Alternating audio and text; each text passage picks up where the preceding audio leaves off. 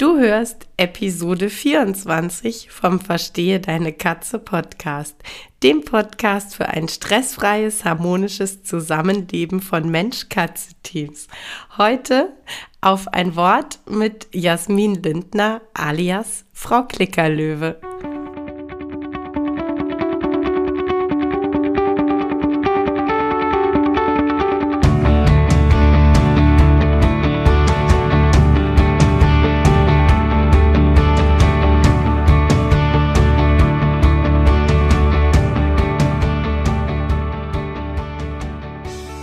Ich bin Katrin Knispel, Expertin für Angst- und Aggressionsverhalten bei Katzen. Ich helfe verzweifelten Katzenhütern dabei, das Verhalten ihrer Katzen zu verstehen, die verantwortlichen Auslöser zu identifizieren und aufzulösen, damit Hüter und ihre Katzen in einen entspannten und stressfreien Alltag zurückkehren.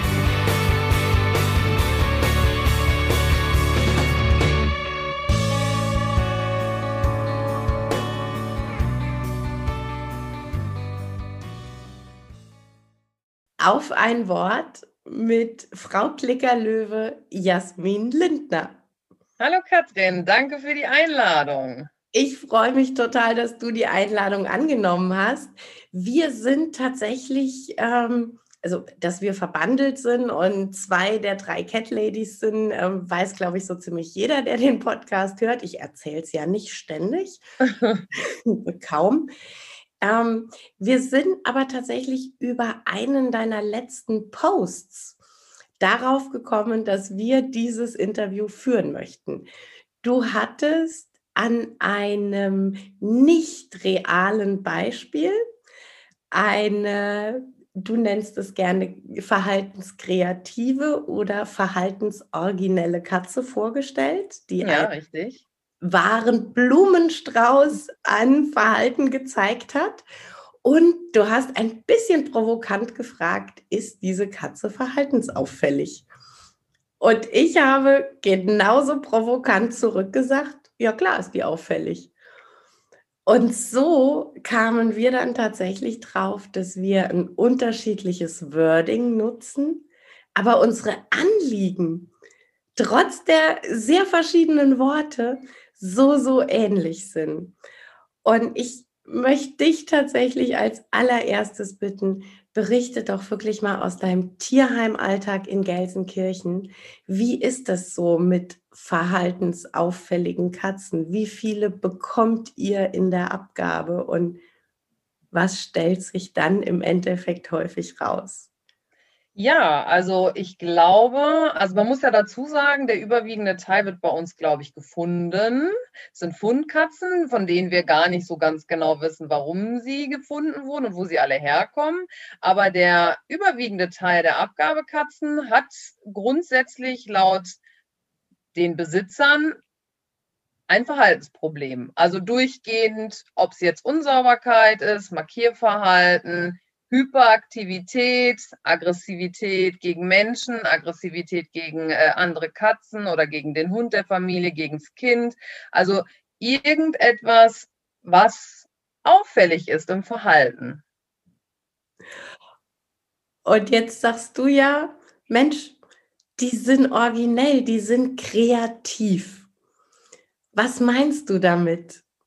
Was also sind so die Auslöser für dieses kreative Verhalten? Also für mich ist es immer so, dass Katzen, ähm, und da bin ich definitiv dieser Meinung, Katzen sind nicht falsch, so wie viele Menschen das sagen. Das ist auch eine Art von Mindset, ne? Das ist alles, ne? Die Gewalt der Worte, was das alles auslösen kann. Äh, wenn man sagt, ja, die Katze hat sich jetzt umgedreht und hat mich gehauen oder hat mich gekratzt, die war falsch das ist nicht richtig. Und dass das Verhalten auffällig ist, das ist eine Tatsache. Es weicht für diese Menschen von der Norm ab. Tatsache ist aber auch, dass das für mich eine kreative Art ist, der Katzen zu zeigen, dass etwas nicht stimmt. Also es ist nicht so, dass die Katzen einfach grundlos vielleicht die Tapeten von den Wänden reißen, grundlos die Mitkatzen angreifen, grundlos den Menschen beim Fernseh gucken, während er die Hand ins Popcorn steckt, angreifen oder grundlos stundenlang nachts durch die Bude rennen, sondern sie haben alle einen Grund und zeigen auffälliges Verhalten in meinen Augen, um den Menschen mitzuteilen, hey, hier stimmt was nicht. Und nicht, ich möchte dich ärgern. Grundlos. Und das ist dann auch auffällig im Tierheim. Viele der Dinge, die die ähm, Halter oder Hüter uns dann sagen, sind im Tierheim gar nicht mehr auffällig. Das ist auch sehr, sehr spannend zu sehen. Und einiges an auffälligem Verhalten ist so extremst typisch. Also extremst typisch für Katzen, die, die eine Botschaft haben, die es zu erkennen gilt. Oh, wow. Genau, du hast schon gesagt, Worte haben so eine Macht. Und genau das war der Punkt, an dem wir so auseinanderdriften. Ähm, wenn ich sage, ja, die Katze ist verhaltensauffällig und dir stockt nahezu der Atem, wenn du es liest, weil du sagst, oh Katrin, nein. Und dann haben wir uns tatsächlich drüber unterhalten, über diese Macht der Worte und Gedanken. Und ähm, warum du es so sehr ablehnst. Und da bin ich völlig bei dir, dass wir es beide ganz oft erleben, dass ein Hüter sagt, ja, ist halt verhaltensauffällig, kann ich nichts dran ändern. Und dass wir beide sagen, oh nein, und schau mal hin in dem Wort verhaltensauffällig, da steckt auffallen drin. Und wenn mir als Hüter etwas auffällt, wenn ich als Hüter denke, da ist was nicht normal, da ist was anders, als es sein könnte. Ja, dann muss ich doch als Hüter die Verantwortung übernehmen. Das ist nicht das Stoppschild, sondern das ist die große Einladung, da dahinter zu schauen. Wir müssen schauen, was möchte die Katze mit ihrem mir auffallenden Verhalten zeigen und erklären. Und ähm, da haben wir dann auch ganz klar gesagt, wir müssen hier auch natürlich die Unterscheidung treffen. Wir sprechen ganz klar von verhaltensauffälligen Katzen, sprich die Katzen sind psychisch gesund, die mhm. reagieren mit den Mitteln, die sie zur Verfügung haben, mit den Mitteln ihrer Wahl auf ihre Umgebung, auf das Verhalten, mit dem wir Menschen ihnen begegnen. Wir sprechen nicht von einer psychischen Störung. Und ähm, da ist jetzt natürlich die Frage, was ist denn eine Verhaltensstörung und wo ist der Unterschied? Und wir haben dann auch zusammen überlegt, an welchem recht plastischen Beispiel können wir es meinen Hörern näher bringen. Und ich habe dann gesagt, ähm, die Hyperaktivität ist eigentlich ein schönes Beispiel, mhm. Wie manchmal eine Verhaltensauffälligkeit fehlinterpretiert wird, vom Menschen als Verhaltensstörung gesehen wird. Ähm, und ich möchte tatsächlich euch Hörern da draußen ganz kurz erklären, ähm, es gab es so vor zwei Jahren tatsächlich gehäuft, dass ich Anfragen hatte, äh, die tatsächlich anfingen mit, meine Katze ist, glaube ich, hyperaktiv. Gibt es das bei Katzen? Und ich habe dann geantwortet, ja, tatsächlich gibt es das, die, die Hyperaktivität, auch tatsächlich ähnlich wie bei Menschen. Ähm, aber ich brauche die Rahmenbedingungen ähm, von ihrer Katze. Und ganz häufig war es dann, dass wir so von Kitten acht, neun Monate unkastriert, gerade Katerchen so mitten im Saft, ja, Sturm- und Drangphase. Ähm, und natürlich ganz häufig alleine gehalten. Und die Hüter haben mir dann erzählt, die Katze geht an der glatten Wand hoch. Die Katze äh, zerlegt das Sofa, zerlegt die äh, Gardinen, zerlegt im Zweifel auch Füße oder Hände. Immer gerne, ja. Immer gern genommen, natürlich. Die bewegen sich ja. In, in Ermangelung eines Sparringspartners den Käsefuß attackiert. Und ähm, die Hüter waren dann tatsächlich oft gar nicht so glücklich, wenn ich gesagt habe, das ist eher eine Verhaltensauffälligkeit als eine Störung. Wenn wir von Hyperaktivität sprechen, dann fällt die in aller Regel sehr viel früher auf. Das sind Kitten von drei, vier Monaten. Und äh, ganz markant ist, dass diese Kitten rennen einfach nur noch um der Bewegung des Rennens willen. Das ist nicht mehr zielgerichtet. Das hat nichts mit äh, einer Spieleinheit, den wilden fünf Minuten zu tun. Diese Katzen können gar nicht mehr anders. Es geht wirklich nur noch ums schiere Rennen. Und da sind wir im Bereich der Verhaltensstörung. Und da sind wir auch in dem Bereich, ähm, Jasmin und ich haben da, glaube ich, äh, beide die eine Adresse, die wir immer empfehlen würden, nämlich Frau Dr. Sabine Schroll in Österreich, die im Bereich der Verhaltensmedizin für Katzen einfach, ich glaube, die Koryphäe schlechthin ist in unseren Augen. Das darf jeder selber bewerten, aber in unseren Augen ist sie für solche Dinge eine ganz großartige Anlaufstelle. Und das sind dann auch die Momente, wo Jasmin und ich als ausgebildete Verhaltensberater sagen, da kann man mit einer Verhaltensberatung nur ein Stück weit unterstützen und ein Stück weit das Setting für die Katze optimieren. Aber da muss ein Mediziner mit ran. Das ist eine Störung die Verhaltensauffälligkeit des acht Monate alten Katerchens, der unkastriert an der Wand hochgeht, die er vielleicht vorher auch noch markiert hat, weil es gerade Spaß gemacht hat. Da kommen wir ins Spiel und da kommen vor allen Dingen die Hüter ins Spiel. Und ich glaube, das ist das, was Jasmin da immer ganz arg triggert und weshalb Jasmin da immer sagt, nein, das, das sind originelle, verhaltensoriginelle Katzen. Denn wir erleben es beide und Jasmin erlebt es dann natürlich im Tierheim als, ähm, ja, als, als die absolut final schlechteste Lösung, dass der Hüter sagt, ja, meine Katze ist verhaltensauffällig, kann ich nichts tun, gebe ich ab. Genau, das ist genau das Problem. Und das, das allergrößte Problem daran ist, wenn die Hüter dann schon vor der Tür stehen und das für sich schon quasi beschlossen haben, dann helfen auch keine Tipps mehr. Dann kann man die beste Verhaltensberatung anbieten, man kann alles an Hilfen anbieten, was man hat.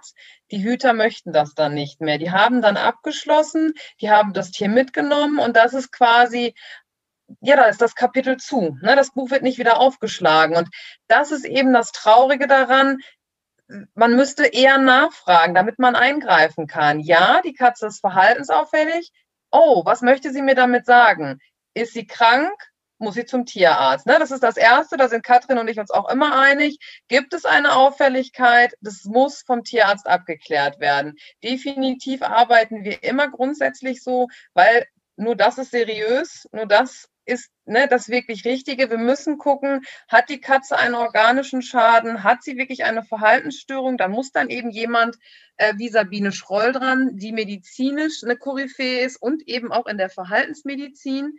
Ähm, ansonsten sind wir natürlich großartig dabei, indem wir dann eingreifen können und auch kreativ werden und den Hütern erklären, wie sie mit ihrer kreativen Katze umgehen können. Wo ne, wo möchte die Katze hin? Wo geht denn der Weg hin? Was möchte sie uns denn damit zeigen? Und vor allen Dingen den Menschen erklären, dass das Verhalten einfach nicht böswillig ist, dass es nicht mutwillig ist, dass das nichts damit zu tun hat, weil heute genau das passiert ist, dann macht die Katze mir immer auf den Badezimmerteppich. Und wenn morgen das passiert, dann kratzt die immer an der Couch. Sondern dass es ganz andere Dinge sind, die die Katze uns damit sagen möchte. Und dass wir eben dankbar sein sollten, dass die Katze uns was zeigt. Ne? Auch Sabine Schroll sagte das immer, das sind die kreativen Katzen, das sind die mit dem kreativen Köpfchen. Die sagen Bescheid, wenn etwas nicht stimmt. Die anderen, ja, die resignieren. Und eine Katze in Resignation möchte auch niemand haben, weil das sind meistens die, die still leiden und dann auch still krank werden. Ne? Also eigentlich ist das super, wenn die Katze ein auffälliges Verhalten zeigt. Dafür sollten wir dankbar sein und dann sagen, oh wow, ich glaube, ich brauche Hilfe. Und dann kommen Katrin und ich ins Spiel. Genau, wunderbar. Meine Katze ist verhaltensauffällig. Halt, stopp, mir fällt auf das, was nicht in Balance ist. Und direkt, wenn es mir das erste Mal auffällt, fange ich an zu gucken, wo kriege ich Infos her. Und ähm, eben wie du sagst, Jasmin, wir sind nicht aus Spaß bei Social Media aktiv. Nein. Wir teilen unser Wissen wirklich gerne aus tiefstem Herzen, aus vollster Überzeugung. Ähm, ja, ich kann euch auch jetzt im Rahmen dieses Interviews mit Jasmin einfach nur einladen. Schaut bei Facebook oder bei Instagram auf unseren Profilen vorbei. Meldet euch bei uns. Denn es ist, wie Jasmin sagt, wenn wir abgeschlossen haben, wenn wir sagen, Tier ist verhaltensauffällig, das geht jetzt ins Tierheim, wenn das Buch zu ist, wenn wir unser Herz verschlossen haben, dann sind Jasmin und ich, egal wie schön wir sprechen, egal wie blumig unsere Ideen sind, wir sind da so machtlos. Ihr habt dann einfach die Bindung zu eurem Tier dann schon gekappt. Meldet euch früher, meldet euch so früh wie möglich. Denn, ähm, also ich glaube, Jasmin, die ja noch viel mehr Erfahrung hat als ich, allein schon über die Tätigkeit im Tierheim, aber auch ich, wir sind uns da, glaube ich, beide sehr einig.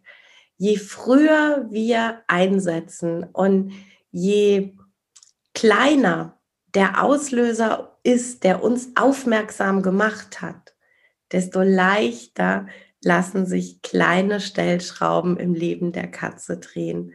Und da ist und bleibt, letzte Woche habt ihr es gehört, artgerecht einfach das große Stichwort. Artgerechte Wohnungseinrichtung, artgerechte Beschäftigung und einfach die Bedürfnisse unserer Katzen, und zwar jeder Einzelnen, wenn wir eine Gruppe haben, die Bedürfnisse unserer Katze kennen, respektieren und bedienen. Und dann ist ganz viel gewonnen. Jasmin, ich bedanke mich bei dir für diese wunderbare Interviewfolge. Ich hänge sämtliche Erreichbarkeiten von Jasmin in die Show Notes. Ihr könnt die alle anklicken. Folgt ihr. Äh, meine Erreichbarkeiten habt ihr ohnehin in äh, jeder Folge mit drin. Habt einen wunderschönen Tag. Ja, das war's für heute mit dem Verstehe deine Katze Podcast, dem Podcast für unschlagbare Mensch-Katze-Teams. Ich freue mich, wenn du den Podcast mit anderen Cat People teilst, wenn du äh, mir eine Bewertung dalässt oder einen Screenshot machst und bei Social Media teilst, mich und andere Cat People text. Ich danke dir für deine Unterstützung und wie immer am Ende von Verstehe deine Katze, knuddel deine Katzen.